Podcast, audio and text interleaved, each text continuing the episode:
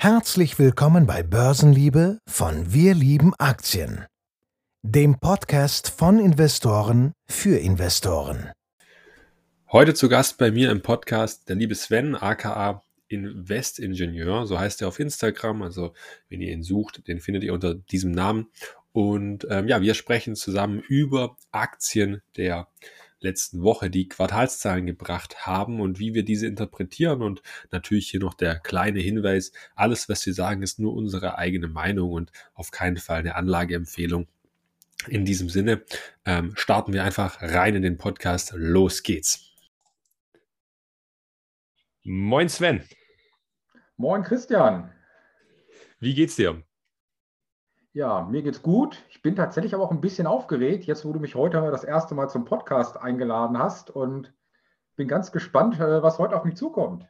Ja, ähm, also du warst ja noch nie bei uns im Podcast und ich denke, darum ist es vielleicht auch mal ganz gut, dass wir dich hier auch vorstellen, weil ähm, du schreibst bei uns ja auch viele Blogartikel, du bist bei uns im Team fest integriert und darum dachte ich, es wird auf jeden Fall mal an der Zeit sein, dass wir zusammen einen Podcast aufnehmen. Und ja, da wir gerade in der Woche auch relativ viel ähm, von diesen Crash Reports bei uns geschrieben haben oder von diesen, sagen wir mal, Zwischenveröffentlichungen, ähm, haben wir eigentlich genug Themen mit den kommenden Earnings oder mit den jetzigen, vergangenen Earnings, einfach ein bisschen hier drüber zu quatschen. Aber vielleicht erstmal noch zu dir. Ähm, Sven, vielleicht stellst du dich einfach mal kurz vor, wo kann man dich finden? Ähm, du hast ja auch einen Instagram-Account und ähm, auf was legst du Wert beim Investieren? Okay, ja, erstmal zu mir. Ich bin Sven, ich bin 33. Ich komme aus äh, Hannover, also aus der Gegend von Hannover in Niedersachsen. Ich äh, bin Familienvater, das heißt, ich habe eine Frau, ich habe ein Kind, eine kleine Tochter und bin quasi neben Instagram habe ich auch noch einen richtigen Job. Ich bin ähm, Teamleiter in der Automobilindustrie.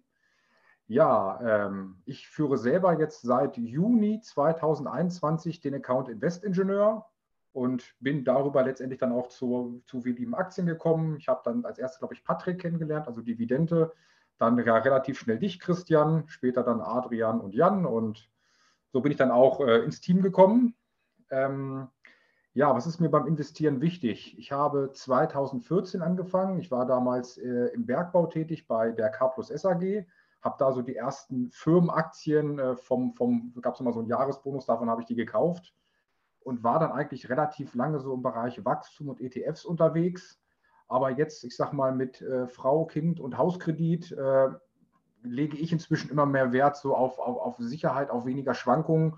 Und inzwischen ist mein Portfolio so, ich investiere etwa 30 Prozent in ETFs momentan und so 70 Prozent in äh, Value-Werte, in äh, Dividendenwerte hauptsächlich. Gut, ein bisschen Wachstum ist auch noch dabei, aber das ähm, so eher als, als kleine Begleiterscheinung. Okay, also hauptsächlich auch so wirklich auch ähm, Sicherheitsaspekt drin, also gar nicht so im Vordergrund, dass du den Markt outperformst, es steht also, sondern eher so, dass äh, wenn es auch mal zu einer stärkeren Korrektur kommt, wie es jetzt vielleicht auch bei den Tech-Werten bei vielen der Fall war, ähm, dass, äh, dass du da eher, sag ich mal, weniger von betroffen bist. Da bin ich tatsächlich weniger betroffen. Das habe ich jetzt auch im Dezember, ähm, auch im Januar gemerkt. Also im Dezember war meine Performance noch relativ gut. Jetzt für den Januar habe ich sie frisch ausgerechnet. Da war ich tatsächlich bei plus minus 0 Prozent. Ähm, hat mich hauptsächlich dann die Welt-ETFs haben mich runtergezogen. Aber um dann zu deiner Frage zurückzukommen, tatsächlich ja. Also mir ist inzwischen Sicherheit da deutlich wichtiger geworden.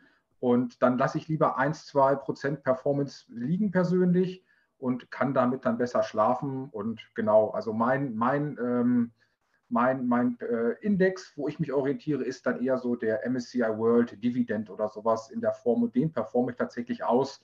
Aber natürlich dann so, so High Performer, Nvidia, der große Tech-Bereich, da kann ich da nicht mithalten, möchte es aber auch wegen der Volatilität tatsächlich nicht mehr.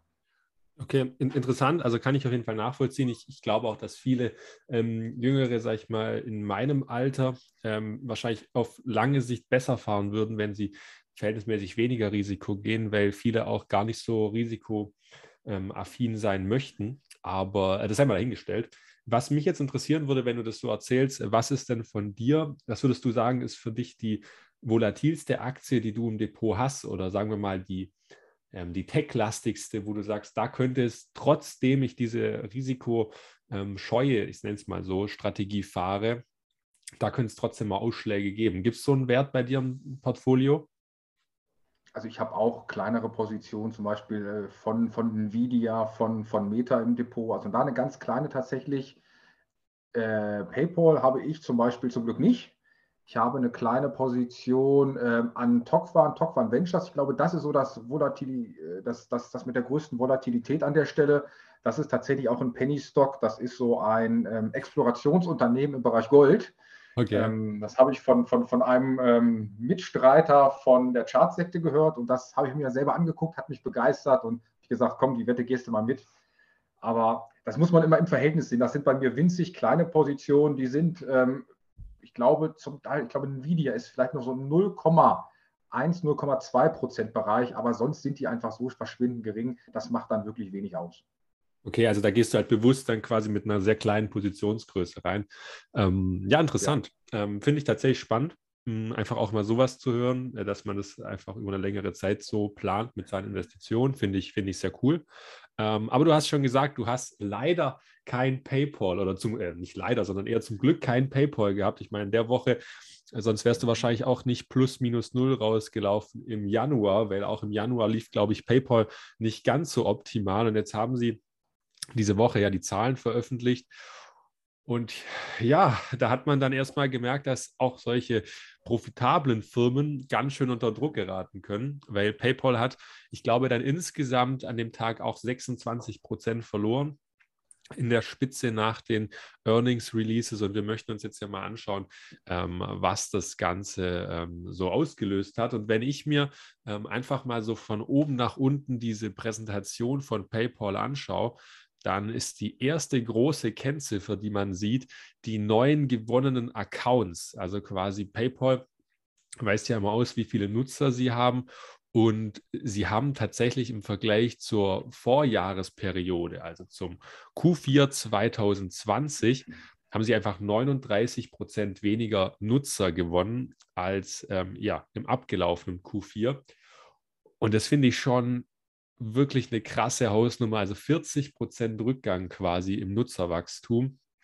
Ähm, insgesamt haben sie natürlich noch mehr Nutzeraktive als äh, in der Vorperiode, also, also im Q3, aber äh, es ist schon sehr krass, wie, wie stark dieses Wachstum zurückgeht. Hast du da gerade sonst noch so eine Kennziffer, die dich da sehr, sehr stark stört bei PayPal? Du hast es ja auch schon durchgeschaut.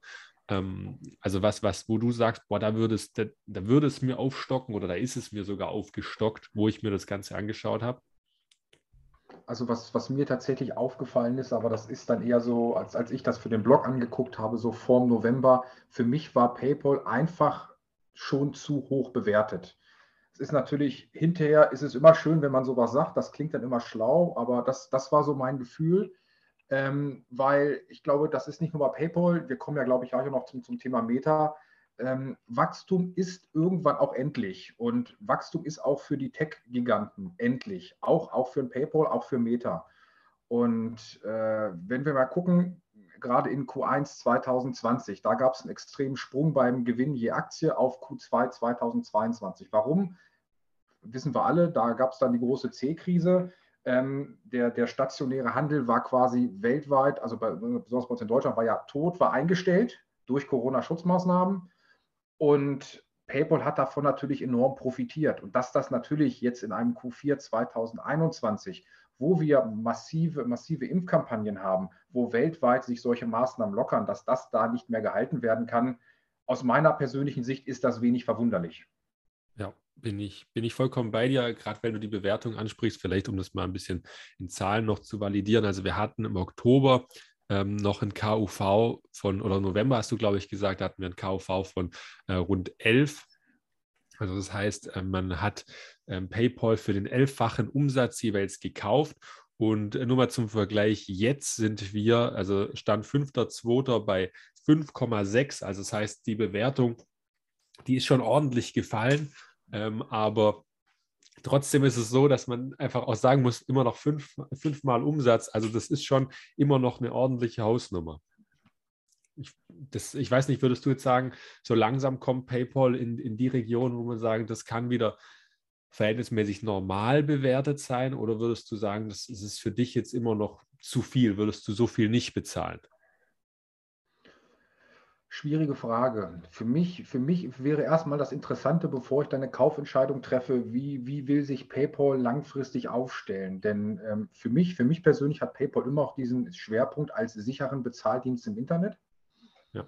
Aber da sind sie nicht mehr unumstritten. Gerade zum Beispiel Klarna ist da einfach ein Konkurrent. Ich glaube, Klarna kommt ja aus Schweden.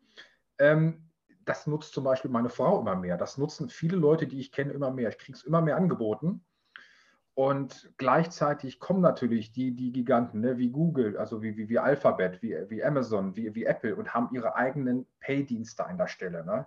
Ja. Ähm, dazu ist dann eben noch eBay als langjähriger quasi Monopolvertragspartner weggebrochen und da muss an meiner, also aus meiner Sicht erstmal PayPal mir eine, eine vernünftige Perspektive präsentieren, wie sie sich das Ganze weiter vor, weiterhin vorstellen. Ähm, das, das fehlt mir momentan an der Stelle. Was, was ich gehört habe, was ich relativ spannend, aber auch riskant finde, es gibt wohl Gedanken, ich weiß nicht, wie fix das ist, ob das PayPal in den Aktienhandel einsteigen will. Hast du davon was gehört? Über den Aktienhandel, also ja, sie wollen quasi, also das, das, das bekomme ich schon mit. Also weil wir, wir haben das ja bei, bei der Analyse jetzt von Block auch gesehen, wo wir das gemacht haben. Block hat ja schon diese Möglichkeit, dass du quasi über diese Cash-App oder halt über das ganze Netzwerk Aktien und Kryptos kaufen kannst. Und in den Kryptomarkt, da steigt ja ähm, PayPal jetzt auch ähm, schon aktiv ein. Und ähm, das mit Aktien, ich glaube, das war schon davor teilweise möglich, aber ähm, sie, sie arbeiten da schon immer mehr dran, dass sie an immer mehr Trends partizipieren können. Die Frage ist halt, kommen sie da jetzt noch rechtzeitig oder ist das jetzt schon zum Teil ähm, vorbei mit dem Hype? Gerade wenn jetzt die Börse mal nicht mehr so gut läuft, ähm, dann können auch viele Anleger komplett quasi verschreckt sein, also in dem Sinne, dass sie nicht mehr ähm, von der Börse partizipieren möchten. Ähm, da könnte jetzt einfach die Timing-Frage auch gestellt werden, in meinen Augen. Ähm, was, was mir bei PayPal zum Beispiel, was, was mir dann nicht so gefällt, ist, ähm, wie sich auch die allgemeinen Kennzahlen entwickeln, ja, weil du hast es schon angesprochen, ähm, eBay wechselt weg von PayPal als langfristiger Partner. Man muss sich ja auch immer die Frage stellen, warum wechselt eBay quasi weg von PayPal. Das hat bestimmt auch externe, also andere Gründe, aber mit Sicherheit auch den Grund, dass PayPal einfach eine extrem hohe Fee immer nimmt. Also das heißt, sie sehr, sehr viel Gebühren verlangen und dementsprechend die Marge von eBay drastisch kürzen. Und da ist genau das, was du auch angesprochen hast, dass PayPal einfach nicht mehr so alleine auf diesem Markt ist, sondern ich glaube, eBay wandert jetzt ja ab zu Adyen, also zu dem holländischen Zahlungsdienstleister, wenn ich es richtig weiß. Und ähm, ja, ähm, das wird, denke ich, auf auch die Marge von PayPal drücken. Ich denke, dass sie einfach zukünftig eine kleinere Take-Rate haben werden, also dass sie weniger von diesem ähm, Zahlungsvolumen quasi vereinnahmen können und dann auch irgendwann die Marge geringer ausfällt. Wie siehst du das? Denke, auch da müssen sie handeln. Ähm, wir merken es ja selber, wenn wir jetzt auf die Aktien gucken, ähm, die, die Fee ist da tatsächlich äh, relativ hoch. Ähm, und was ich eben auch nochmal sehr interessant finde, was du jetzt gesagt hast, PayPal war ja früher so eine Art Disruptor an der Stelle, die, der dann einfach gesagt hat, hier Visa, Mastercard, ähm, der, der denen, ich sag mal, als etablierten Playern da das Geschäft schwer gemacht hat. Und jetzt finde ich mal ganz, das muss man noch mal raussehen, was du gesagt hast, mit Block. Block hat jetzt eben schon deutlich mehr diese Möglichkeiten mit Krypto und so weiter an der Stelle und ist gerade im, im nordamerikanischen Raum da, glaube ich, auch ein sehr großer Konkurrent, ein sehr starker Disruptor. Also ja, ich würde dir zustimmen. PayPal muss da dringend handeln, muss da agieren. Ja, Vielleicht, vielleicht noch kurz am Ende, jetzt bevor wir da zum, äh, zum Fazit kommen, äh, wo, wie wir das einschätzen. Also ich fände es immer cool, wir können es ja so machen, dass wir so ein kleines Fazit noch machen, ähm, wie wir denn diese Aktien so quasi jetzt beurteilen, ob wir es jetzt interessant finden oder nicht. Ähm, für mich persönlich ist es so, ich finde, erstmal noch äh, extrem spannend, dass sie es geschafft haben, den Free Cashflow ordentlich zu, zu steigern. Sie machen jetzt 1,5 äh, Milliarden Free Cashflow, äh, 1,55 Milliarden, um genau zu sein. Äh, das finde ich tatsächlich schon ordentlich. Also äh, PayPal ist immer noch eine Cash-Maschine. Das werden wir später auch noch bei Meta sehen. Ähm, was ich aber komplett schlecht finde, ist einfach, das habe ich vorhin schon so kurz angeschnitten, waren diese neuen äh, aktiven Accounts äh, wenn man sich mal anschaut, sie haben im Q4 noch 9,8 Millionen neue aktive Accounts generieren können. Äh, zum Vergleich eben im Q4 2020 waren es 16 Millionen. Und wenn man sich nur mal die komplett aktiven Accounts anschaut, dann haben wir im Q4 21 426 Millionen und im Q3 2021 hatten wir 416 Millionen. Das heißt, wir hatten äh, noch ein Wachstum von insgesamt 10 Millionen aktiven Accounts. Und wie aktiv die sind, ist natürlich immer die Frage, also was man als aktiv nimmt. Und äh, sie, sie, sie rechnen quasi immer ihr Wachstum jetzt einmal um für ihre, für ihre Prognose für 2022, einmal mit, ähm, mit eBay und einmal quasi ähm, ohne eBay. Ähm, und naja, also sie sagen halt so für 2022 so ein Revenue Growth, also ein Umsatzwachstum von 15 bis 17 Prozent. Und wenn wir uns nochmal an deine Eingangsaussage erinnern mit der Bewertung, da muss man sagen, ein, sagen wir, 6er KUV für 15 bis 17 Prozent Wachstum, wo jetzt viele verschiedene Anbieter in den Markt reingrätschen, muss man sich jetzt hinterfragen, ist das so mega gut oder ist das eher, ich sag mal, ist das noch teuer? Ich, um mal mein Fazit gleich mal zu sagen, dann darfst du gerne noch deins sagen. Ich finde persönlich, dass es äh, lang, langsam interessant wird äh, bei PayPal. Ich glaube nicht, dass sie sich jetzt nochmal halbieren werden im Wert. Dann wären sie extrem günstig. Ähm, da müsste schon ordentlich was passieren. Da müssten sie schon bei den nächsten Quartalszahlen bringen, jo, wir haben einen Nutzerverfall von, was weiß ich, 20 oder 30 Millionen Nutzern. Ähm, dann kann sich natürlich auch der Wert nochmal halbieren. Aber ansonsten, ich sehe nicht mehr viel Downside-Potenzial, würde aber tatsächlich derzeit auch noch warten mit einem Einstieg. Einfach aus dem Hintergrund, wenn ich Block auch in einer gewissen Weise einfach deutlich spannender finde. Was sagst du dazu? Tja, schwierig, überlege gerade. Also letztendlich, ich würde es, glaube ich, ein bisschen positiver sehen. Ich finde, Momentan für den Status, den Sie haben, sind Sie vielleicht noch ein bisschen zu teuer bepreist, aber schon relativ nah am fairen Kurs. Ähm, insofern kommt diese Korrektur, die, die, die kommt hart, die trifft viele Anleger hart. Aber ich, ich glaube, es ist, es ist einfach auch mehr an der, an der Realität und am wahren Unternehmenswert inzwischen wieder. Das finde ich erstmal an der Stelle gut für mich bleibt als, als, als Privatnutzer, jetzt sage ich mal, PayPal weiterhin beim Bezahlen eigentlich das Mittel der Wahl, weil ich da immer gute Erfahrungen mitgemacht habe. Als Investor würde ich aber erstmal, wie ich es auch schon, schon, schon, schon äh, vorhin kurz gesagt habe, eigentlich noch abwarten, weil ich eigentlich von PayPal noch gewisse Lösungen erwarte, wie sie eben mit diesen ganzen Dis Disruptoren, wie sie mit, den ganzen, mit der ganzen Konkurrenzsituation im E-Payment umgehen wollen. Und da fehlt mir persönlich auch die rechte Idee, was, was PayPal an Burggraben, Burggraben mitbringt, außer halt die starke Marke, die, die, den starken Bekanntheitsgrad bei den Nutzern. Und da würde ich vorher noch Lösungen erwarten, bevor ich investieren würde. Ja, ja bin ich, bin ich, wie gesagt, bei dir. Also ich habe ja auch gesagt, ich finde die eigentlich an sich relativ interessant, ähm, aber ich würde da einfach auch noch einen Ticken warten, wie sich das denn all, allgemein entwickelt. Einfach, wie du schon sagst, wie sie die Lösung entwickeln und vor allem, wie sie jetzt auch in den nächsten Quartalen abliefern. Ja, also weil ähm, ja. Schätzungen ausgeben kann, kann jeder. Ähm, aber jetzt müssen sie auch mal wirklich wieder delivern und zeigen, dass sie ähm, auch wieder ja, ähm, ordentliches Wachstum und auch Profitabilität liefern. Sven, du hast auch noch Unternehmen ähm, dir angeschaut gehabt und da sind ja auch kontroverse Unternehmen dabei. Ähm, ich sag mal ein Telekom Telekommunikationsunternehmen, das ich, ähm, wie du weißt, nicht ganz so wertschätze, aber viele das bestimmt trotzdem wertschätzen. Drum, vielleicht machst du gerade mal mit dem Unternehmen weiter, dann kann ich meine konstruktive Kritik ähm, wieder von mir geben.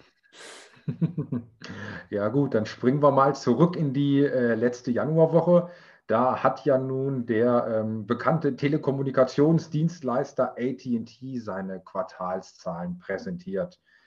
ATT war ja über viele Jahre hinweg, also auch, auch, nicht nur bei Privat, natürlich auch bei Institu institutionellen Anlegern, einer der beliebtesten Dividendenzahler, haben immer sehr viel ausgeschüttet.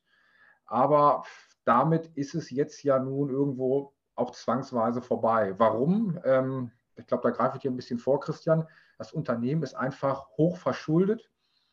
Und wenn man überlegt, wo ATT herkommt, ATT war ja über Jahre und Jahrzehnte quasi Monopolist in Nordamerika, in der USA und Kanada.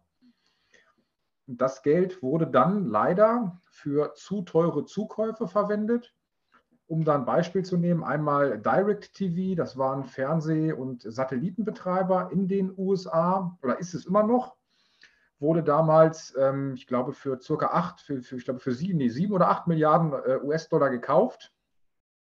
Äh, nee, Entschuldigung, wieder, wurde, wurde jetzt wieder verkauft dafür. Damals irgendwie für 64 Milliarden circa gekauft ähm, mit, mit Barmitteln und gleichzeitig mit dem, ich sehe, ich gerade Christian parallel grinsen dabei, ähm, mit Barmitteln und Schuldenübernahmen. Das heißt, da wurde einfach massiv Geld verbrannt wo man eben auch schon sagen musste, DirecTV war zum Zeitpunkt der Übernahme ein sehr kritisch gesehener Fernsehsender, der regelmäßig von Verbraucherschutzbeschwerden und Klagen überzogen wurde.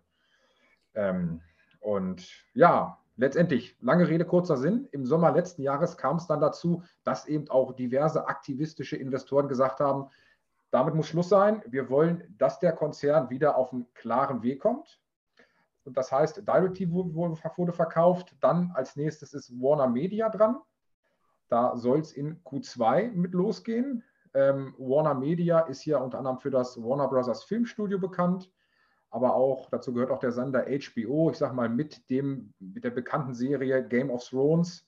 Ähm, Filme wie, wie Harry Potter gehören dazu, aber zum Beispiel auch das äh, DC, ähm, also das Marvel DC ähm, ja, äh, Franchise, wenn man so will. Das, genau. Ähm, ja, um jetzt den, den Bogen wieder zu den Quartalszahlen zu finden. Die Quartalszahlen waren aus meiner persönlichen Sicht ähm, durchwachsen. Ähm, was, was mich besonders dabei gestört hat, war eigentlich der Aspekt, dass äh, nur, nur Warner, Warner Media an der Stelle wirklich gut geliefert hat und dass äh, der Konzernumsatz im Bereich der Telekommunikationsdienstleistung geschwächelt hat. Ähm, wenn man dann guckt auf die, den, den bevorstehenden Spin-off, finde ich, sind das schlechte Vorzeichen. Wie siehst du das, Christian? Ja, also ähm, man, muss ja, man muss ja sagen, erstmal äh, vielen Dank für die, für die ausführliche hm, Einführung in das ganze Unternehmen. Ich glaube, das ist vielen gar nicht so bewusst gewesen.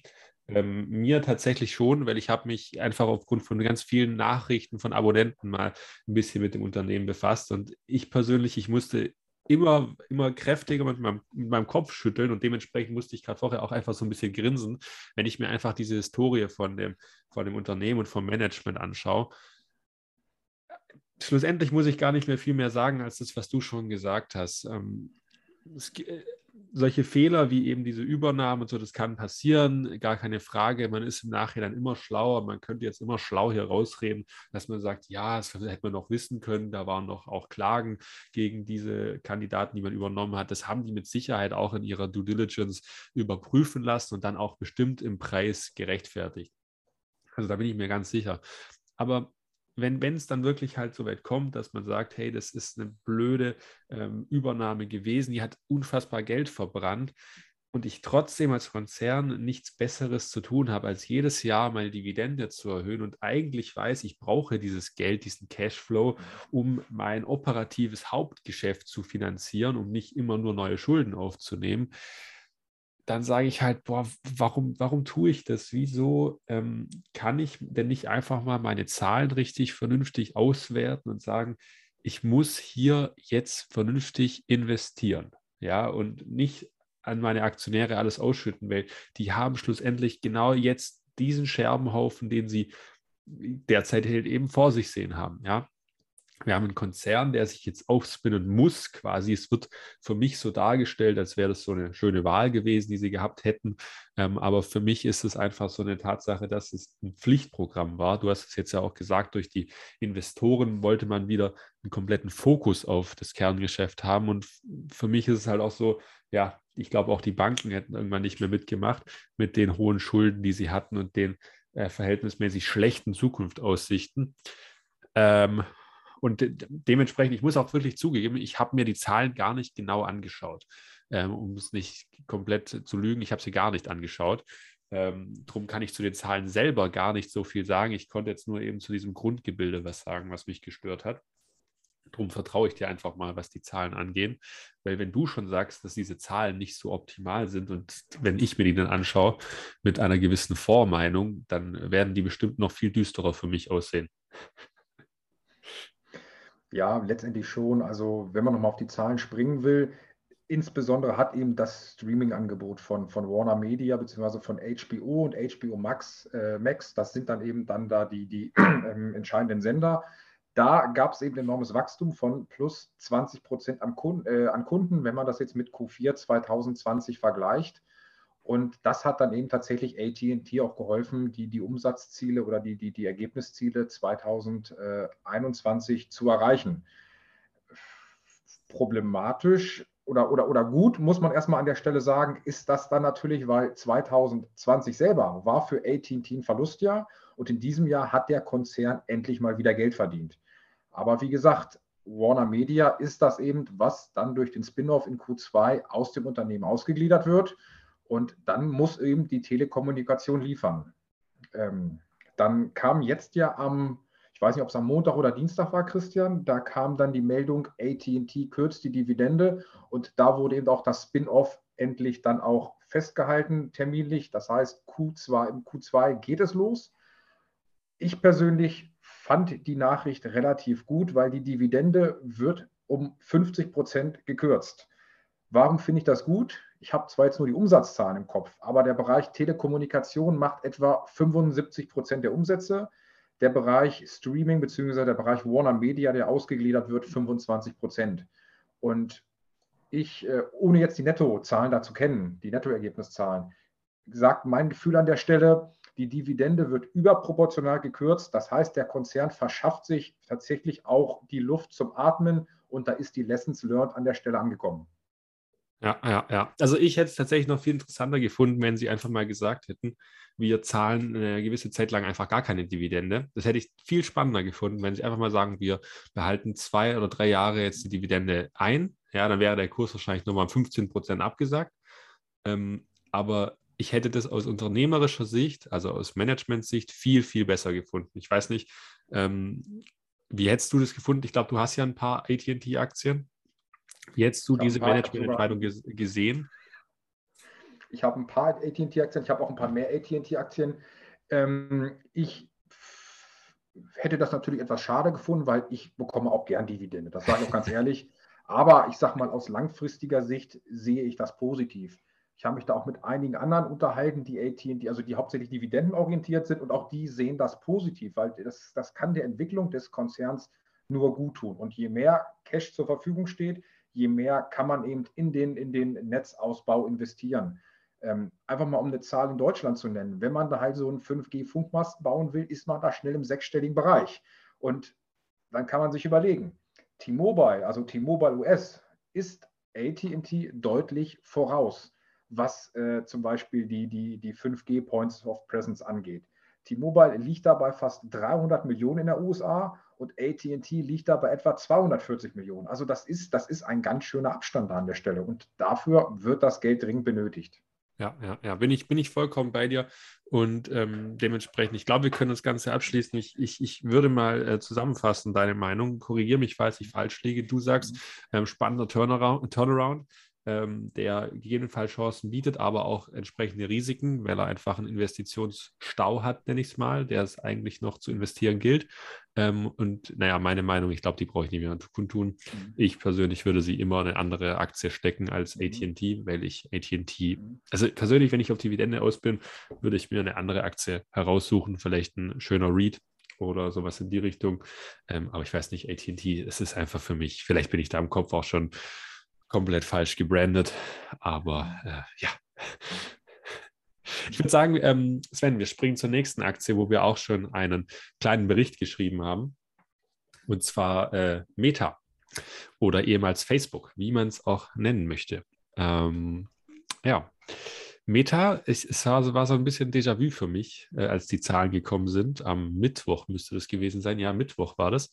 Ähm, ich dachte, wir sind wieder bei PayPal bei den Zahlen weil die Aktie ziemlich genau gleich reagiert hat. Einfach am nächsten Tag, du, du guckst so diesen Chart an und auf einmal ist der Kurs, der ist gar nicht mehr in deinem Blickfeld, weil der einfach so weit unten ist, nämlich ich glaube auch 25 oder 26 Prozent unter dem Vortagesschlusskurs. Und ähm, ja, sowas habe ich im Facebook-Chart auch noch nie gesehen, dass wir so tief gefallen sind. Und äh, ich glaube, Mark Zuckerberg und äh, Meta, die haben sich damit auch einen Eintrag ins Guinness World Record Book gesichert, weil sie an einem Tag ja. die größte Marktkapitalisierung vernichtet haben. Vielleicht auch so ein Rekord, den man eigentlich nicht so gerne ähm, getoppt hat. Aber Meta hat es geschafft. Und ähm, ja, äh, was soll man zu den Zahlen sagen? Also wenn man sich nur den Umsatz anschaut, ähm, dann, dann sieht das eigentlich ganz cool aus. Also wenn man sich rein mal die Entwicklung anschaut, da ist ein ordentliches zweistelliges Wachstum noch im Vergleich zu 2020 drin. Ähm, also wirklich eine sehr, sehr coole Entwicklung. Äh, auch die Nutzer, äh, der, der, der Umsatz pro Nutzer sieht sehr, sehr gut aus. Ähm, aber wenn man dann mal ins Operative reinschaut, dann sieht man, ähm, ja, der operative Profit, der ist von ja im Vorquartal 46 Prozent äh, EBIT-Marge wohlgemerkt auf 37 abgesackt. Und das ganz große Problem, das steht schon im Namen, und zwar Meta heißt es, weil das hat jetzt wohl um die 3 Milliarden US-Dollar gekostet, dieses Meta zu, ähm, zu, also zu, zu produzieren oder in die Forschung zu stecken. Und naja, sowas, sowas schmeckt Aktionären schon mal im ersten Schritt nicht. Wie hast du das äh, wahrgenommen, Sven? Ja, schwierig. Ähm, grundsätzlich gilt für mich, für Facebook oder beziehungsweise für Meta ja auch das, was, was für mich für PayPal geht. Auch da ist Wachstum endlich und das hat sich ja zum Beispiel auch in den Nutzerzahlen gezeigt vom Flaggschiff Facebook, die jetzt eben im Schlussquartal äh, 2021 zwar leicht, aber sie sind gesunken. Sie sind zum ersten Mal seit langer Zeit nicht mehr gewachsen. Ähm, beim Metaverse selber bin ich äh, total bei dir. Die, das ist ja bei denen die Sparte äh, Reality oder Reality, nee, die Reality Labs heißt sie. Ähm, die hat zwar ihren Umsatz im Jahresvergleich um 100 Millionen erhöht, aber der operative Verlust liegt da eben oder lag da jetzt im letzten Jahr bei 3,3 Milliarden US-Dollar. Und diese Investition, die tut natürlich an der Stelle weh. Ähm, gleichzeitig muss ich sagen, dass das Meta agiert und oder und neue Sachen entwickeln muss. Das ist für mich persönlich eigentlich auch überlebensnotwendig für das Unternehmen. Denn ich sag mal, ich bin jetzt, ich bin jetzt ein paar Jahre, Jahre älter als du, Christian. Ich, ich, ich, kann mich noch an Studi- und Schüler-VZ erinnern. Kennst du das noch? Das hatte ich. Ich hatte auch ähm, Schüler-VZ, aber Studi-VZ hätte ich auch haben können, aber das, das fand ich irgendwie unnötig damals, dass ich neben Schüler-VZ auch noch Studi-VZ habe. Das habe ich drum nicht eingesehen. Damals in meiner Oberstufenzeit war das ähm, damals zu holen. Also so viel älter als ich bist du ja auch nicht. Oh, danke, danke, das, das war dann unkommentiert. Ähm, naja, und dann, ich, ich kenne zum Beispiel auch noch MySpace. Hattest du noch ein, deine eigene MySpace-Seite oder das nicht mehr? Das hatte ich, das hatte ich nie. Also das, hätte, das hatten aber auch Freunde von mir, MySpace und ICQ und wie es alles hieß. Mhm. Ähm, aber das hatte ich persönlich nie. Mhm. Ich habe aber immer noch diesen ICQ-Sound im Kopf. Ich weiß noch nicht mehr genau, wie er geht. Mhm. Ja, weißt du, ich kann mich noch erinnern, also MySpace hatte ich zum Beispiel auch und ich kann mich erinnern, wie diese ganzen Plattformen dann von Facebook aus gestorben sind. Und dadurch, dass meine Frau ja viel im Bereich Design, ähm, Medien und so weiter unterwegs ist, ähm, ich sag mal deutlich professioneller noch als ich, habe ich ja zum Beispiel auch jetzt TikTok schon, schon kennengelernt. Und ich muss einfach sagen, der Algorithmus bei TikTok ist besser. Bei TikTok, wenn mir Sachen gefallen, da werden mir nur, also da werden mir nur Sachen angezeigt, zwischen die mir gefallen. Ich kann da stundenlang an, Stunden an Zeit verlieren. Und das schafft Instagram zum Beispiel nicht. Und also lange Rede, kurzer Sinn. Die Konkurrenzsituation ist da. Es gab auch in der Vergangenheit schon genug Beispiele, wo große Netzwerke von anderen auf einmal ja, disruptiert wurden. Und da, da, da muss Meta ran. Und das Metaverse ist da für, für, für, für den Konzern jetzt das Mittel der Wahl. Und, und wie siehst du das? Also ich meine, du hast jetzt ja gesagt, hey, ähm, ich finde es gut, die, die, also so habe ich es jetzt verstanden. Du findest es gut, dass das Meta in diese Schritte macht, ähm, dass sie quasi was Neues entwickeln, aber findest du dann der Schritt zum Metaverse gut? Also weil schlussendlich ist es ja dann als Investor die Wette, dass dieses neue Projekt funktioniert, weil ich glaube, wenn du auch schon sagst, TikTok oder ähm, also dass das Facebook Marktanteile verliert, was wir gleich sehen, ist offensichtlich, ähm, dann, naja, dann muss man sich die Frage stellen, geht man diese Wette, Wette mit, dass das Metaverse jetzt klappt und the next big thing wird? Oder glaubst du, dass das ein sehr riskanter Play ist? Das ist, das ist für mich sehr schwierig einzuschätzen. Ähm, wenn ich da mal so ein paar Jahre zurückgehe, ne, da gab es einen deutschen Kaiser, der gesagt hat, das Automobil ist nur eine zeitweilige Modeerscheinung. Das haben später auch Leute über das Internet gesagt. Wenn man mich nach meiner persönlichen Meinung fragt, kann ich mir das Metaverse so nicht vorstellen. Ähm, dafür bin ich vielleicht aber auch zu alt und vielleicht denke ich da auch nicht modern genug. Da muss ich auch ehrlich selbstkritisch an der Stelle sagen. Aber ich kann mir oder ich persönlich kann mir jetzt nicht vorstellen, dass ich komplett virtuell oder größtenteils virtuell arbeiten und leben möchte. Das kann ich mir nicht vorstellen. Ja, ja, okay. Kann, kann ich verstehen. Also, weil da tue ich mir auch schwer und tatsächlich, ich bin ja, ich bin ja dann deutlich mehr so Wachstumsunternehmen investiert als du. Ich wollte schon sagen, ja, du bist nicht zu alt dafür, du investierst nur einfach zu konservativ für sowas. Nein, ähm, Spaß beiseite. Aber ähm, ich, ich kann es mir tatsächlich auch nicht so ganz vorstellen, ähm, dass das so ein Riesending wird. Und wenn, dann ist es tatsächlich verhältnismäßig unwahrscheinlich, dass äh, dass auf Meta genau dieser Schritt gelingt. Sie haben zwar das meiste Kapital, aber ich glaube, damit sie diesen Schritt richtig gut gemeistert hätten oder meistern würden, ja, das muss man ja immer noch im Konjunktiv sehen, hätten sie noch ein, zwei Übernahmen von Firmen machen müssen, die wirklich schon sehr, sehr gut in dieser Materie arbeiten. Ich, ich höre ja zum Beispiel auch immer diesen Doppelgänger-Podcast, wenn er rauskommt ich weiß nicht, ob du den kennst mit dem Pip Glöckner und dem Philipp Glöckler. Ähm, das, die, die reden auch immer über Tech-Aktien und alles Mögliche. Und da wurde auch mal gesagt, ja, eigentlich hätte Meta ähm, Roblox übernehmen müssen. Und ähm, ja, und Roblox, ich weiß nicht, kennst du Roblox? Äh, Roblox kenne ich, das ist ja quasi diese, ähm, ich glaube, es ist eine Spieleentwicklungsplattform. Ähm, ja, ich glaube, wo jeder seine eigenen Spiele entwickeln kann, dann auch weiterverkaufen kann und die zumindest, äh, es gibt ja diese zehn Kriterien für das Metaverse und zumindest, äh, ich glaube, sieben bis neun erfüllen die davon schon, ja. Genau, also die sind da, also ich, ich bin da auch relativ ähm, laienhaft unterwegs, weil ich auch mhm. ähm, noch nie genauer in Roblox reingeschaut habe und ich hatte auch noch gar keinen Berührungspunkt mit dem Produkt von Roblox.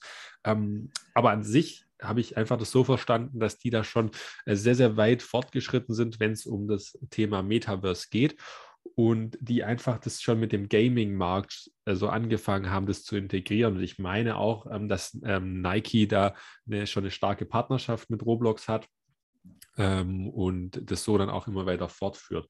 Äh, warum warum glaube ich nicht, dass das Meta es gelingt, solche Firmen zu akquirieren?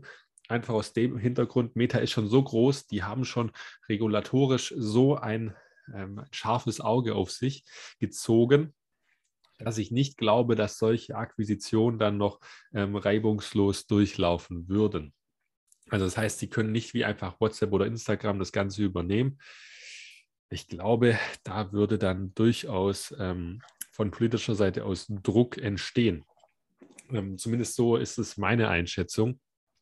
Aber ähm, wenn man sich mal anschaut, wie sich die aktiven Nutzer entwickeln bei Meta, dann hätten sie das absolut bitter nötig. Und vielleicht können sie dann mit ein, zwei Jahren, wenn die Nutzer wirklich stark zurückgehen, ähm, mal äh, darum betteln, dass sie so eine Übernahme doch noch machen dürfen, wenn sie noch das Geld dafür haben, weil sie haben sich von 3,58 Milliarden im Q, ähm, Q3 auf ähm, 3,58 5,9 Milliarden erhöht, also quasi stagniert bei den monatlich aktiven Nutzern und bei den täglich aktiven Nutzern von 2,81 Milliarden auf 2,82 Milliarden. Also wirklich, das ist kein Wachstum, das kann, das kann man nicht mehr Wachstum nennen, sonst wäre ja Shell auch noch eine Wachstumsaktie, wenn die sich mal ähm, so steigern über lange Sicht gesehen. Ähm, also rein von den Nutzern her ist das für mich komplette Stagnation. Und wenn man mal rausrechnet, ähm, wie viele Nutzer real sind, dann wäre diese Zahl wahrscheinlich noch deutlich düsterer, ähm, als sie derzeit ist. Ja, aber was, was will man dazu sagen? Also ich glaube, das, das fällt sehr, sehr schwer, hier ein wirkliches Fazit zu ziehen zu Facebook oder Meta besser gesagt. Weißt du? Ja, ich. Ja, warte, ich möchte dich ausreden lassen, würde, klar. Ich würde sagen, Facebook hat tatsächlich, oder Meta hat drei große Probleme. Hm, das eine ist, oder, oder mit das größte ist, dass sie ihre Probleme nicht angehen. Ihre Probleme zum Beispiel im Algorithmus. Ähm, wenn ich gucke, alleine bei Instagram, wie viele Fakes-Accounts regelmäßig erstellt werden, die, die nicht angegangen werden, die nicht behoben werden, wenn Facebook oder Meta, da müssen wir uns nichts vormachen. Die können genau erkennen, wenn da jemand kopiert wird. Das wird aus Bildern und so weiter, das können inzwischen die Algorithmen auslesen. Und ich persönlich habe das Gefühl, das habe ich auch schon von einigen, die, die ich sag mal, mehr in dem, in dem Thema drin sind, gehört, habe das Gefühl, da hat, hat Meta seinen eigenen Algorithmus nicht mehr unter Kontrolle die kriegen den nicht mehr richtig hin. Ist ja aber auch kein Wunder. Das ist ein selbstlernender Algorithmus, der sich weiter und weiter und weiter entwickelt. Aber, aber warte ganz kurz. Ähm, glaubst du nicht, dass sie es vielleicht auch gar nicht wollen, dass sie das unter Kontrolle haben? Das würde es noch schlimmer machen. Ja, das macht es natürlich noch schlimmer. So, aber also nur, nur um noch, noch mal auf diesen Podcast zurückzukommen von den Doppelgängern, äh, wo ich erzählt habe, ähm, die sagen ja zum Beispiel, die sind ja absolut keine Meta-Freunde äh, und sagen halt, die wollen bewusst diese Dinger nicht löschen, diese Fake-Accounts, damit sie halt aktive Nutzer haben. Das ist eine Theorie, die kann man durchaus verstehen, wenn man mal sieht, wie schwach das äh, Nutzerwachstum jetzt noch ist im, äh, in, in den Zahlen. Ja. Ja, und da, da genau, da will ich jetzt zum zweiten Punkt auch springen. Und ich denke da so ein bisschen an die Whistleblowerin, die hat ja, glaube ich, im Oktober letzten Jahres vom Senat äh, in den USA ausgesagt. Ich habe dann noch einiges zum Beispiel im Fernsehen zugesehen. Ähm, das war, glaube ich, die äh, Frances Hugen oder so. Und ja, die, hat ja gesagt, Facebook, die Facebook ist eine Gefahr oder Meta ist eine Gefahr für auch Demokratien weltweit, weil eben durch diese vielen Fake-Accounts werden gezielt falsche Informationen eingesetzt und gerade in Ländern, die nicht so zahlungskräftig sind oder wo nicht so große Umsätze äh, erzeugt werden, da sitzt da zum Teil vielleicht nur ein Community Manager oder für mehrere Länder zusammen gar keiner. Und das wird eben immer problematischer. Und da komme ich auch zu dem Punkt, den du gesagt hast, Christian. Wenn, wenn, wenn Meta nicht aufpasst, wird das, das größte Problem nicht unbedingt das fehlende Wachstum werden, sondern eben staatliche Eingriffe, dass einige Länder einfach sagen, diese, diese Kontrolle, die Facebook da in, in medial auswirkt, die wollen wir nicht mehr haben. Und die, die Gefahr schätze ich tatsächlich relativ groß und die Auswirkungen dann auch sehr dramatisch ein. Ja, ja. ja dann, dann lasse ich dieses Mal dich zuerst ein Fazit ziehen ähm, bei, bei Meta. Ähm, wie, wie, findest du die Aktie jetzt? Ich meine, ich, ich sage dir mal kurz die Bewertung. Ich weiß nicht, ob du es im Kopf hast, aber also vielleicht darf, auch. Für darf, ich, darf ich erst noch mal einen dritten Punkt sagen? Den ich ah ja, sorry, klar, du hast noch einen dritten Punkt. Der dritte ist so der, das Thema Datenschutz. Weil wir müssen uns nichts vormachen. Facebook weiß eine ganze Menge, was wir so machen und tun und was wir googeln und so weiter. Da müssen wir uns nichts vormachen. Ja. Und was ja nun passiert ist, was ich persönlich, ich bin auch gleich auf deine Meinung dazu gespannt, Christian, was ich sehr gut finde, ähm, Apple hat jetzt ja mit dem, ich glaube, iOS äh, 14, kann ich jetzt aus dem Kopf nicht sagen, eingeführt, dass ich selber entscheiden kann, ob Daten über Apps hinaus weitergegeben werden. Und ich persönlich möchte das eigentlich nicht. Und das möchten viele inzwischen nicht.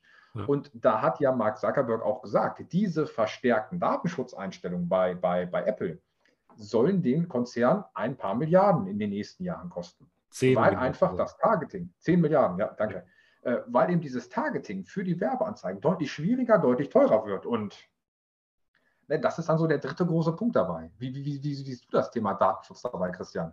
Ähm, ich sehe das tatsächlich auch recht problematisch ähm, für Facebook, für Meta jetzt gesehen, ähm, für, für Endkunden eine super Lösung von Apple in der Hinsicht. Das ist auch für Apple dementsprechend wichtig. Nicht nur äh, einfach, sie zeigen auch Meta so nach dem Motto, wer hier der große Chef im Ring ist, ja, um zu sagen, ähm, ihr macht nur Umsatz, wenn wir das auch quasi wollen und wenn wir wollen, ihr schrumpft, dann schrumpft ihr auch, weil ihr seid abhängig von uns und nicht wir von euch. So quasi kann man sich das ja hierarchisch auch ein bisschen vorstellen. Äh, das ist wahrscheinlich auch der Hauptgrund, warum ähm, Meta im Vergleich zu Apple auf so einem geringen KGV ähm, tradet und Apple einfach so viel teurer ist und auch so viel mehr wert ist, ja. Ähm, zumindest so mal meine Theorie. Ähm, und was ich trotzdem aber sehr komisch finde, ist, warum spürt Meta dieses Update so stark und dann kommen Pinterest und Snapchat, die, wo ich gedacht hätte, die noch viel größere Auswirkungen gehabt hätten von diesem Update oder von dieser Neuerung von Apple und kriegen auf einmal richtig gute Zahlen hin. Ja, also ich muss auch dazu sagen, ich habe mich jetzt nicht komplett damit beschäftigt, warum Snapchat äh, so gute Zahlen liefern konnte, ob es da irgendwelche Sondereffekte gab. Aber schlussendlich müssen die Zahlen deutlich besser gewesen sein als die von Meta. Und dann frage ich mich schon, warum kriegt es Meta nicht hin, das Targeting besser zu monetarisieren, aber Snapchat bekommt es anscheinend ja wohl doch besser hin. Und das ist für mich ein sehr, sehr schlechtes Zeichen. Und ja, ähm, ja. Äh, und damit darf ich jetzt erstmal zurückgeben an dich. Erstmal, wie gesagt, ich möchte kurz die Bewertungskennzahlen noch geben. KGV derzeit unter 18, 17,55, Kurs Cashflow-Verhältnis bei 12 und Kurs Umsatzverhältnis bei 5,4. Was sagst du zu Meta? Ist es das Risiko, das wir hier beschrieben haben, wert? Oder hältst du erstmal noch die Füße still? Du hast am Anfang schon gesagt, du hast eine kleine Position, Meta, wenn ich dich richtig interpretiert habe. Ich werde die jetzt auch erstmal halten. Ähm, ganz einfach, weil ich glaube, die ist leicht im Minus inzwischen, jetzt auch geraten durch, ich sag mal, so einen 25-prozentigen Abverkauf. Und äh, die werde ich jetzt weiterhin halten. Aber ähm, in der aktuellen Lage, gerade was dann auch ähm, ja, im Oktober passiert ist, mit den Whistleblowern, wie sich das Ganze in, entwickelt, halte ich, da würde ich persönlich erstmal die Füße stillhalten, ja. ja. Ähm, da kann ich mich persönlich nur anschließen. Ich hatte Meta nie und ich werde sie wahrscheinlich nie haben. Ähm, also ich sage wahrscheinlich, weil ich es natürlich nie 100% ausschließen kann. Aber ähm, es ist bei mir auch einfach so eine Sache, das ist das GAFA, das, das große ähm, Fangunternehmen, wo ich sage, oder wahrscheinlich ehemals Fang, weil sie heißt ja nicht mehr Facebook, aber ich glaube, man weiß, was ich meine, wo ich einfach nicht haben möchte. Es ist wirklich, ich, ich habe mich auch wieder rational gefragt nach diesem 25-prozentigen Kurseinbruch von äh, Meta, habe ich mal verglichen mit dem großen Bruder Alphabet. Ja, und Alphabet ist ja, ich glaube, so knapp 10% gestiegen nach den Earnings. Können wir auch kurz mal nach drauf schauen. Äh, oder kann ich kurz mal kurz was zu sagen? Ähm, ich würde trotzdem weiterhin lieber Alphabet kaufen.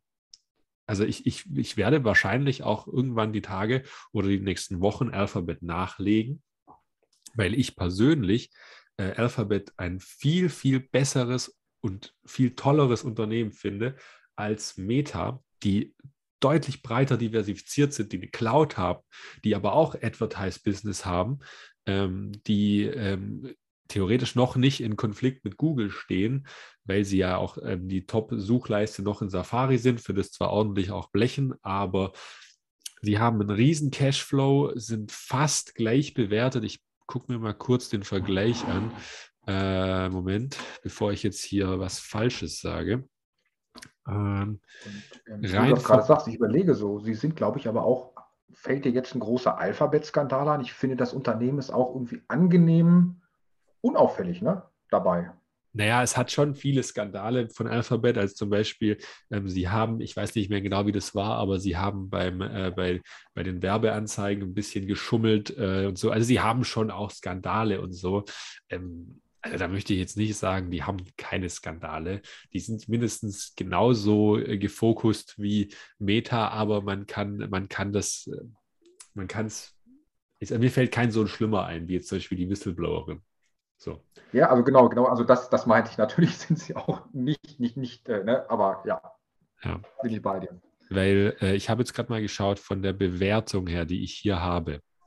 Dann, hat, dann sind die eigentlich derzeit fast gleich bewertet. Also Alphabet hatten, ähm, was ist denn das jetzt? Bereinigtes KGV, glaube ich. Äh, Moment. Oder gucken wir mal Kursumsatz an. Da hat Alphabet jetzt halt eine 7, also, also 7 mal mit Umsatz und Meta eben mit 5,4. Und beim äh, bilanzierten KGV, da war es jetzt eben so, ähm, Meta eben die 17,55 und Alphabet 25. Also klar, das ist natürlich ein Ticken, Ticken, teurer, aber dafür habe ich YouTube drin, das quasi für mich das bessere Netflix ist, auch wenn es jetzt inzwischen langsamer wächst. Ähm, ähm, wir haben das, das, äh, die sonstigen Sachen wie Waymo und Co. drin. Also da sind wirklich richtig, richtig coole Projekte von Alphabet mit drin, die, die ich bei Meta alle nicht hätte. Und ich habe nicht dieses Riesenrisiko von einem Metaverse, ähm, das einfach dann äh, komplett die Marge auffrisst. Ja, also da gibt es da gibt's wirklich sehr, sehr viele Gründe für mich, warum ich mich eher für äh, Alphabet entscheiden würde als für Meta selber. Genau. Ähm, ja, dann sind wir eigentlich so mit bei Meta durch. Hättest du sonst noch was Interessantes für uns, was wir uns anschauen können, was wir kurz drüber äh, reden können? Ja gut, was ist letzte Woche noch Interessantes passiert? Ähm, um bei Alphabet zu bleiben, ähm, Alphabet macht ja nun ein ähm, äh, äh, 1 zu 20, äh, ähm, mir fehlt gerade das Wort. Split. Split, genau, Dankeschön, also ein Split. Ähm, muss ich sagen, ähm, ändert natürlich wenig und äh, ich glaube, das sehen wir eh nicht. Das ändert erstmal wenig dabei, äh, wie die Aktie bewertet wird und so weiter. Aber dieser psychologische Effekt, ähm, ich finde den immer nicht zu unterschätzen und ja, ich, ich, ich persönlich finde die Nachricht gut, weil es einfach auch mehr den Anreiz schafft, dass da, glaube ich, viele von den Privatanlegern investieren. Äh, wie siehst du das, Christian? Ähm, also der Split ist mir tatsächlich relativ egal. Ähm, wie du schon sagst, der ändert eigentlich nichts. Der ändert eigentlich wirklich gar nichts am, am Unternehmen selber. Und, äh, aber, ich glaube, was es ändern könnte, wenn ich es jetzt richtig verstanden habe, dass sie in den Dow äh, aufgenommen werden, also in den Dow 30, in den äh, Dow Jones. Ähm, und klar, das kann natürlich dann für, für gewisse zusätzliche Käuferkraft sorgen, weil sie dann noch mehr ETFs auftauchen. Äh, aber ich glaube, Alphabet ist eh schon genug ETFs. Also das heißt, das wird jetzt nicht ja. viel ändern. Ähm, aber unabhängig davon, äh, wie gesagt, ich bin ein großer Fan äh, bei, bei den Big Techs von Alphabet, weil die, weil die für mich das solideste, mit das solideste Geschäftsmodell haben mit Apple und Microsoft äh, und Amazon natürlich auch. Also von daher, da bin ich, da bin ich wirklich verhältnismäßig bullish. Ähm, ich weiß nicht, ob wir noch über Amazon kurz sprechen sollen. Können wir auch noch machen, aber ich glaube, du hattest auch noch ein, zwei andere kleinere Value-Titel, oder?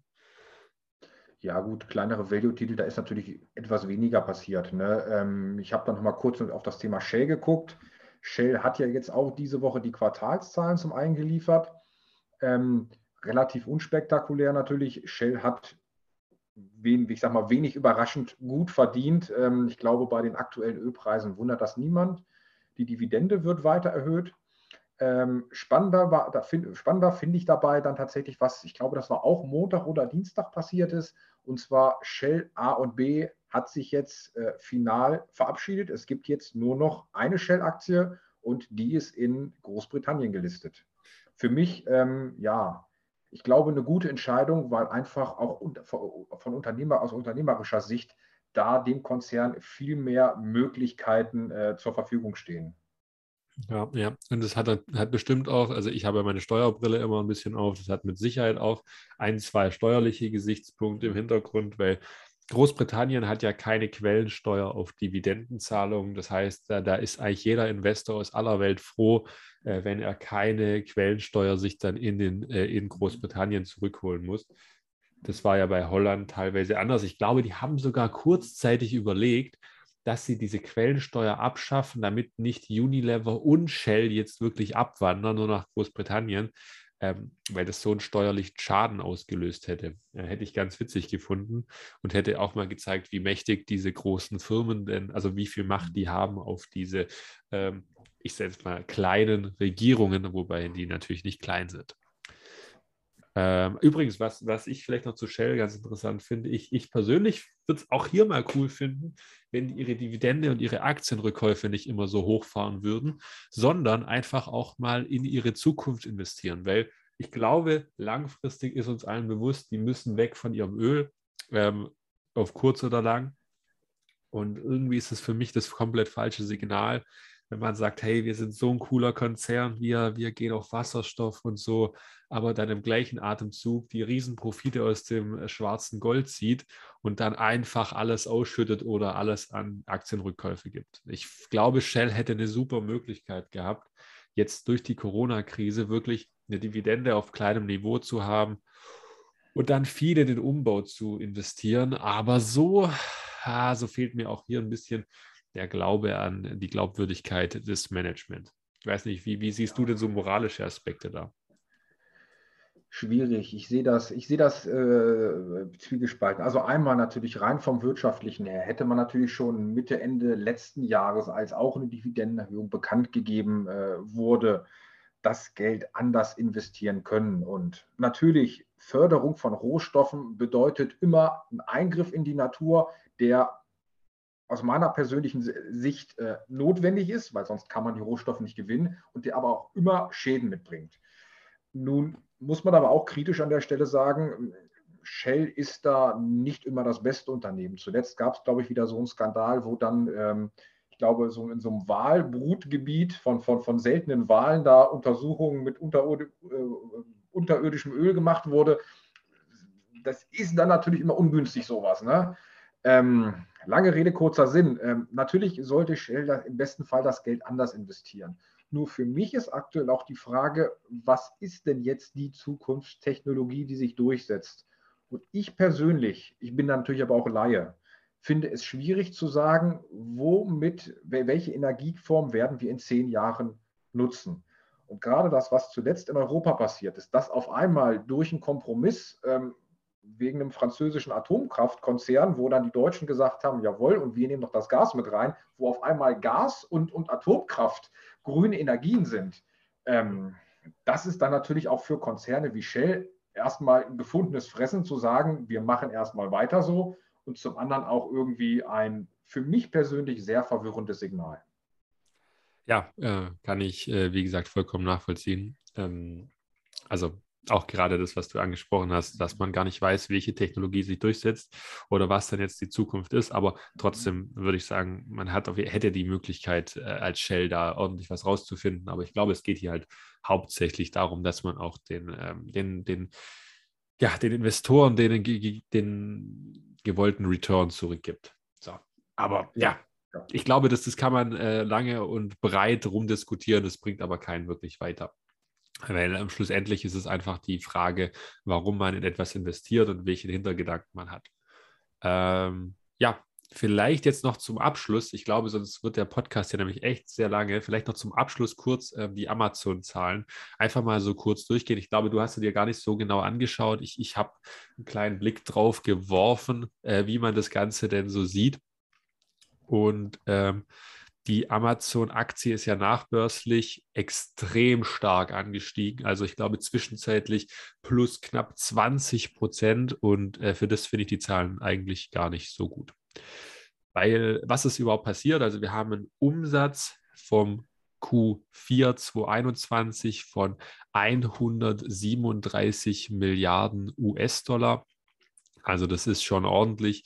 Ähm, aber was interessant ist, ähm, dass einfach das eigene Retail-Geschäft gar nicht mehr so gut läuft wie, wie gedacht. Und ähm, auf das habe ich ein starkes Auge geworfen, weil das war verhältnismäßig absehbar, wenn man sich an PayPal zurückerinnert, was wir am Anfang schon besprochen haben. Dann hat man schon gesehen, diese, diese Nutzerzahlen, die online waren, die sind nicht mehr so stark steigend gewesen. Und PayPal ist ja eigentlich mit der Indikator, den du für den E-Commerce an sich hast, weil PayPal hauptsächlich vom E-Commerce profitiert. Und ähm, ich, ich, bin sehr gespannt, wie sich das jetzt zeigt dann bei den anderen E-Commerce-Händlern, die wir aus Deutschland so kennen, also Zalando und Co.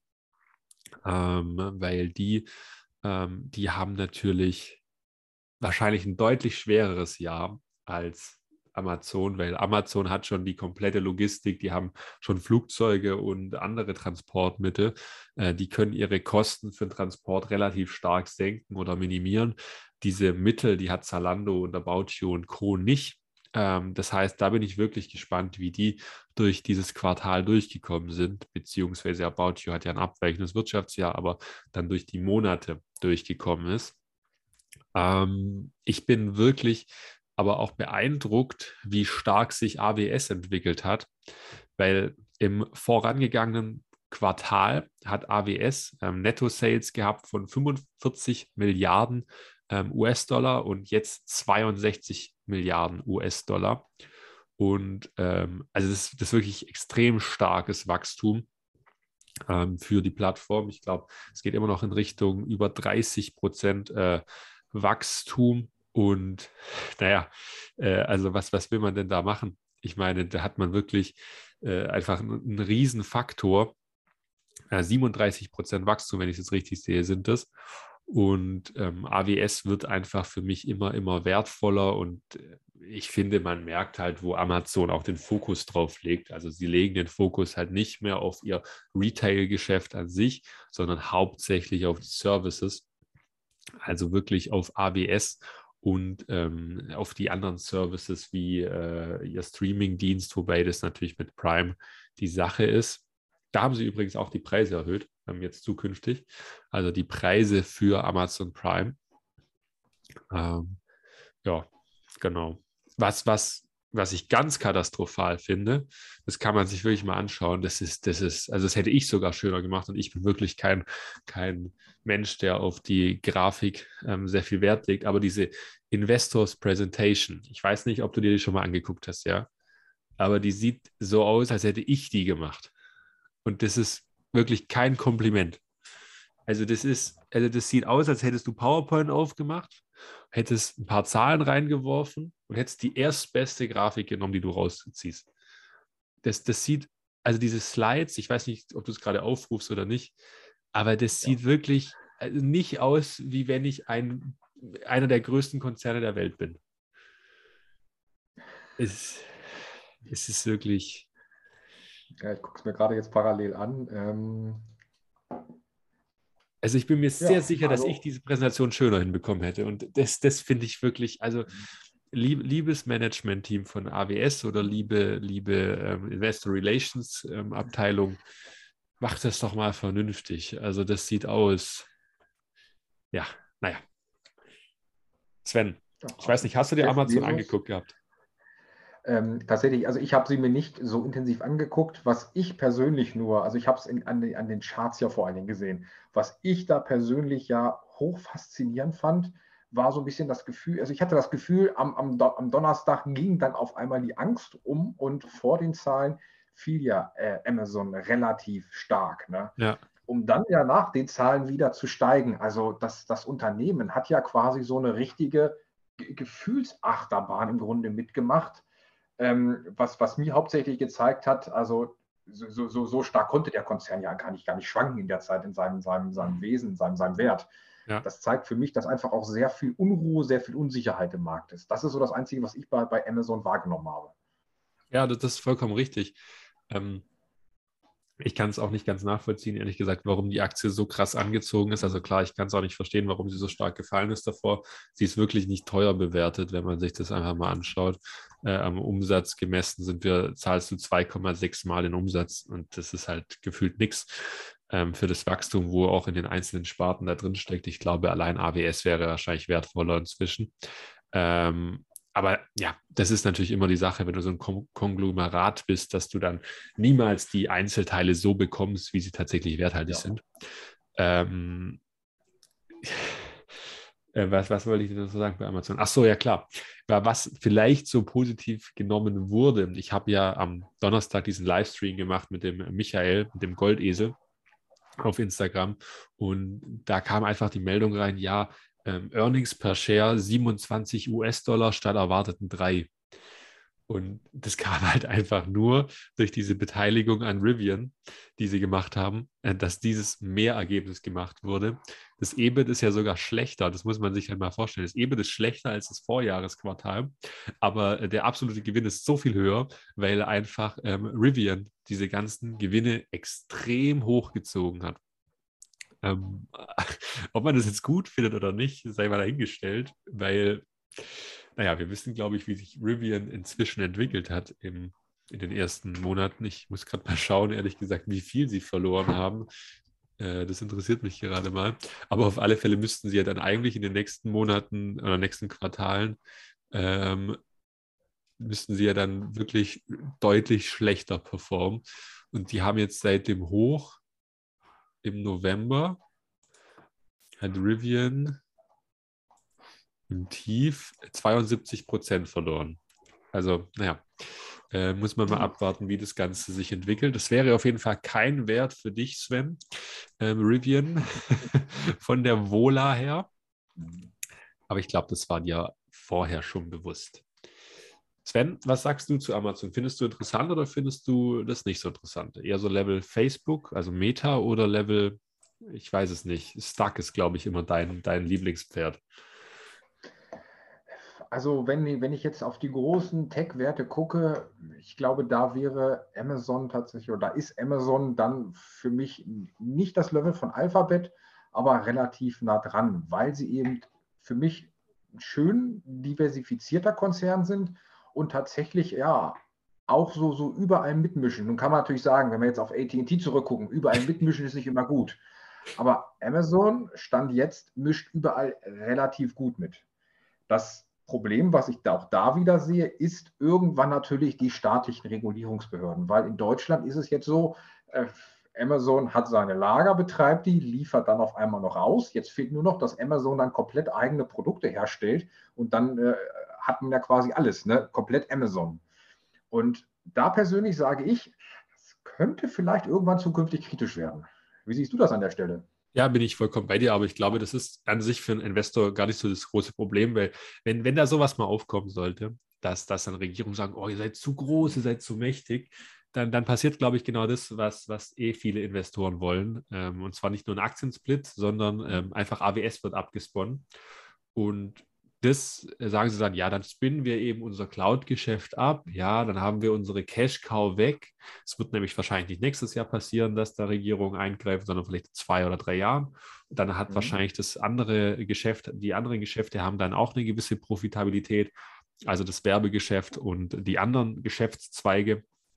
Und dann können die sich auch ohne AWS gut querfinanzieren, spinnen das ab, die Aktionäre sind happy, Amazon ist happy und die können dann auch ihre neuen Geschäftszweige aufmachen. Also ich sehe da tatsächlich äh, gar kein Problem, um ganz ehrlich zu sein.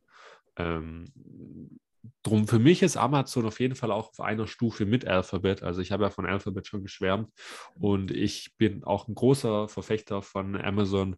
Ich glaube, die sind immer noch sehr, sehr fair bewertet und ähm, gerade auch was die zukünftige Entwicklung angeht, äh, finde ich es fast schon frech gewesen. Also finde ich es fast schon frech, dass du die mit ATT nur in einen Satz genommen hast. Ja? Ähm, weil das ist, ist, ja für mich absolut nicht zu vergleichen. weil äh, jeder hat Angst vor Amazon, äh, wenn sie mitmischen und bei ATT hat ja fast keine Angst. Ja, Moment, das möchte ich nochmal korrigiert haben. Ich habe gesagt, ne, Konglomerate können sehr schlecht laufen wie ATT oder eben sehr gut. Und bei Ihnen läuft es eben, das muss man ja tatsächlich sagen.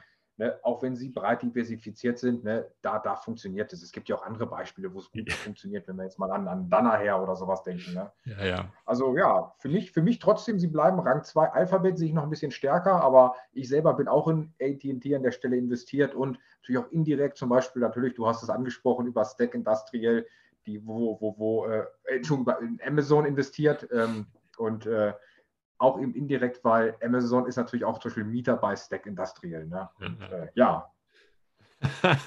Jetzt wollte ich gerade schon fragen, hä, wie bin ich denn indirekt jetzt dann, wie bist du denn über die äh, in Stack investiert oder in Amazon? Aber ich habe es verstanden, ich habe es verstanden. Okay. Ja, Sven, ich würde sagen, dann kommen wir zum Ende von unserem Podcast. Das ist ja nämlich schon wieder extrem lange. Ähm, hat mir sehr viel Spaß gemacht. Ich danke dir sehr, dass du dabei warst und dass du das mit mir gemacht hast. Ähm, können wir sehr, sehr gerne wieder machen. Ich gebe dir mal noch mal einen Schlusssatz, dass du dich auch schön verabschieden kannst. Und in diesem Sinne von meiner Seite aus schon mal ciao, ciao, schönen Tag euch. Und Sven, jetzt an dich. Ja, äh, vielen Dank, äh, dass ich dabei sein durfte. Vielen Dank für die Einladung. Vielen Dank an alle, die uns interessiert zugehört haben. Und vielleicht noch ein Schlusssatz von mir, einfach aktuell zur Phase, ähm, was sich bei der Amazon-Aktie jetzt ja auch gezeigt hat. Momentan ist aus meiner Sicht wichtig, Ruhe zu bewahren und äh, ich wünsche allen, dass sie diese Ruhe auch in dieser momentan etwas unruhigen Börsenphase finden. Alles klar, in dem Sinne. Ciao, ciao. Wenn du Spaß daran hast, Aktien von spannenden Unternehmen zu kaufen und von deren Erfolg zu profitieren, dann bist du hier genau richtig. Alleine und im Dialog sprechen wir regelmäßig über interessante Investmentchancen an den Finanzmärkten.